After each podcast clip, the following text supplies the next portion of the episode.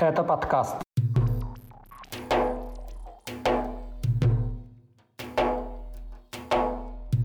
Россия не забрала труп кадыровца из Украины.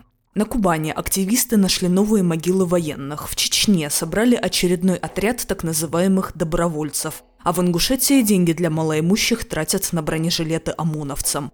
Об этом и не только в 92-м выпуске подкаста «Кавказ. Реалии». О главных событиях недели на Северном Кавказе вам снова расскажу я, Катя Филиппович. Привет! Труп военного из Грозного оказался в числе не включенных в обмен телами убитых в Украине.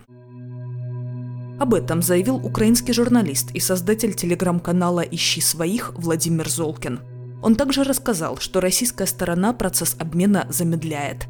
Среди тех, чье тело Золкин призвал забрать, военный из Чечни Магомед Барчашвили. Как утверждает Золкин, его тело было найдено 27 июля к западу от села Деброво Изюмского района Харьковской области Украины. При Барчашвили были документы, из которых следует, что в 2004 году он был рядовым милицией в Грозном и даже получал награду как участник боевых действий. На момент гибели Барчашвили служил в звании ефрейтора. Автор телеграм-канала «Ищи своих» обращает внимание на экипировку убитого – на трупе была разгрузка под бронежилет украинского образца, а также гражданская обувь. Вот что Золкин рассказывал об этом в своем YouTube-канале. Чеченец грузинского происхождения. Вот его тело. Или кадыровец, наверное, скорее, да? Скорее всего, кадыровец. Потому что среди настоящих чеченцев не было ни такой семьи, ни такого рода, которая не пострадала от э, россиян за последние там, 100 или более лет. Поэтому ни один чеченец не пойдет воевать за Россию. Э, по идее, если бы он был чеченцем, он был, должен был бы в этой войне как раз быть на нашей стороне. Из Чечни практически каждую неделю поступают новости об отправке в Украину новых групп так называемых добровольцев. Последние на момент публикации этого выпуска подкаста «Отряд наемников», судя по телеграм-каналу Кадырова, был отправлен из Грозного 8 августа. За участие в военных действиях им обещают высокие зарплаты, льготы и выплаты семье в случае гибели. Численность отряда не называется. Ранее Кадыров заявлял, что в республике еженедельно готовят около 200 добровольцев. Наемников отправляют на фронт после двух недель подготовки на территории Российского университета спецназа в Гудермесе. Юридически этот университет всего лишь спортивно-стрелковый клуб. Между тем, на Кубани обнаружены новые могилы, предположительно убитых в Украине военных. Их нашли в станице Полтавской Краснодарского края, рассказал Кавказ Реалии автор телеграм-канала «Тетушки в Краснодаре» военный пенсионер Виталий Ватановский. По его словам, на захоронениях были военные венки, а даты смерти относятся к периоду войны в Украине.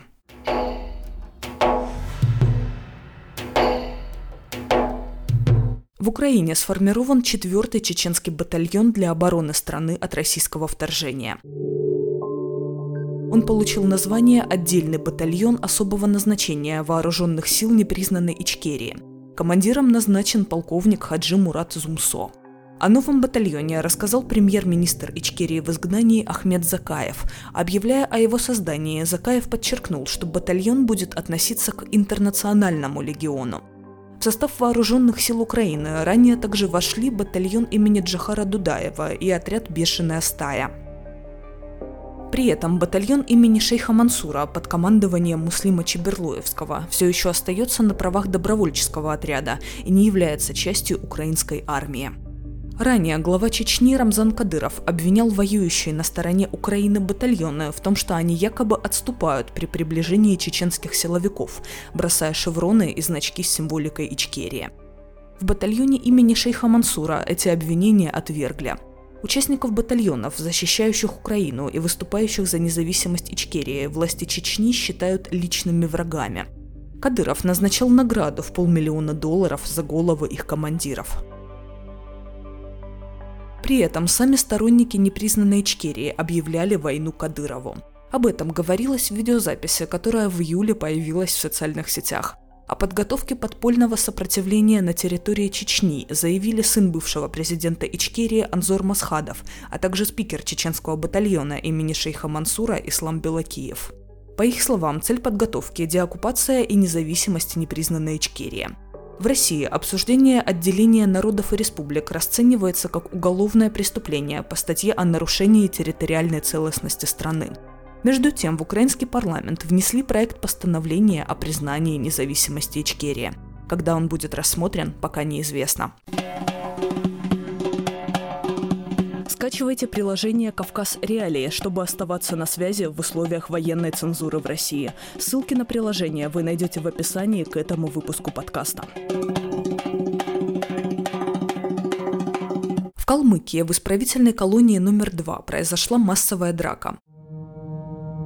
Как заявили в Следственном комитете, двое заключенных напали на сотрудников исправительного учреждения. Один человек погиб, семеро получили ранения. В руках у нападавших были заточки и арматура. Нападение произошло на территории отряда строгих условий отбывания наказания, следует из пресс-релиза ведомства. Затем, как утверждает Следком, двое заключенных проникли в общежитие, где ранили еще шестерых сотрудников, оказывая сопротивление при задержании. Работники колонии получили ранения разной степени тяжести. Один из обвиняемых в нападении – это уроженец Дагестана Магомед Атимагомедов. Он был осужден на три с половиной года за грабеж, ему оставалось чуть меньше полутора лет заключения. После массовой драки его перевели в СИЗО. Адвокат Атимагомедова Аза Алиева заявляла, что там ее клиента пытали, избивали и выливали на него кипяток – по словам Алиевой, начальник медсанчасти отказалась зафиксировать телесные повреждения, утверждая, будто Атимагомедов получил их раньше. Кроме того, по словам защитника, Атимагомедов отказался от данных ранее признательных показаний. До этого мать Атимагомедова рассказывала о насилии и издевательствах, которым ее сын подвергался в колонии, и которые, по ее мнению, могли спровоцировать нападение – в колонии специально старались его спровоцировать, психологически давили и выбрасывали коврики для намаза. Эту же информацию подтверждает брат заключенного Гаджи Хажилов. Вот что он рассказал нашему подкасту. Коврики забирали, там вот в намазе человек мог стоять, сзади стояли, там что-то ругались, говорили, там вы доиграетесь, не доиграетесь. А, бывали еще там при шмоне, руки распускали ребята, эти работники. Касается именно непосредственно пыток, я знаю, что очень сильно избивали, если какие-то нарушения будут. Там, или провоцировали специально какие-то нарушения, и за это там в СУС закидывали. Вот, к примеру, в последний раз на 9 месяцев в СУС закинули э, брата, вообще без объяснения причин. После заявлений родственников Атимагомедова уполномоченный по правам человека в Дагестане Джамал Алиев направил своему коллеге в Калмыкию запрос о происходящем. Был ли на него получен ответ, пока неизвестно. После нападения в исправительном учреждении Следственный комитет возбудил дела об убийстве, покушении на убийство и о дезорганизации работы колонии. В Ингушетии созданный для помощи малоимущим Фонд развития республики закупил на свои средства бронежилеты для ОМОНовцев, которые участвуют в войне в Украине. Национальный фонд развития Ингушетии был создан два года назад. Его основной задачей называлась поддержка малоимущих семей.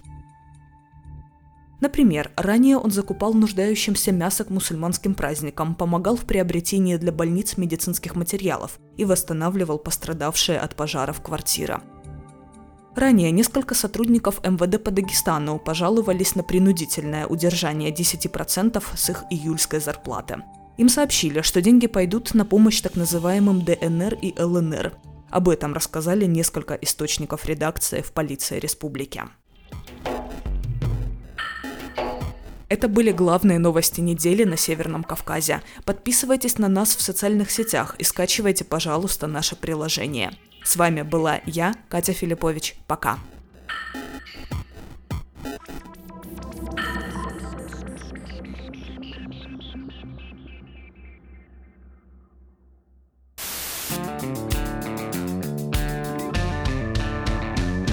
Студия подкастов «Радио Свобода». Человек имеет право. Время свободы. Американские вопросы. Кавказ подкаст. Атлас мира. Цитаты свободы. Скучно не будет. Слушай на всех подкаст-платформах. Просто надень наушники. Подкасты «Радио Свобода».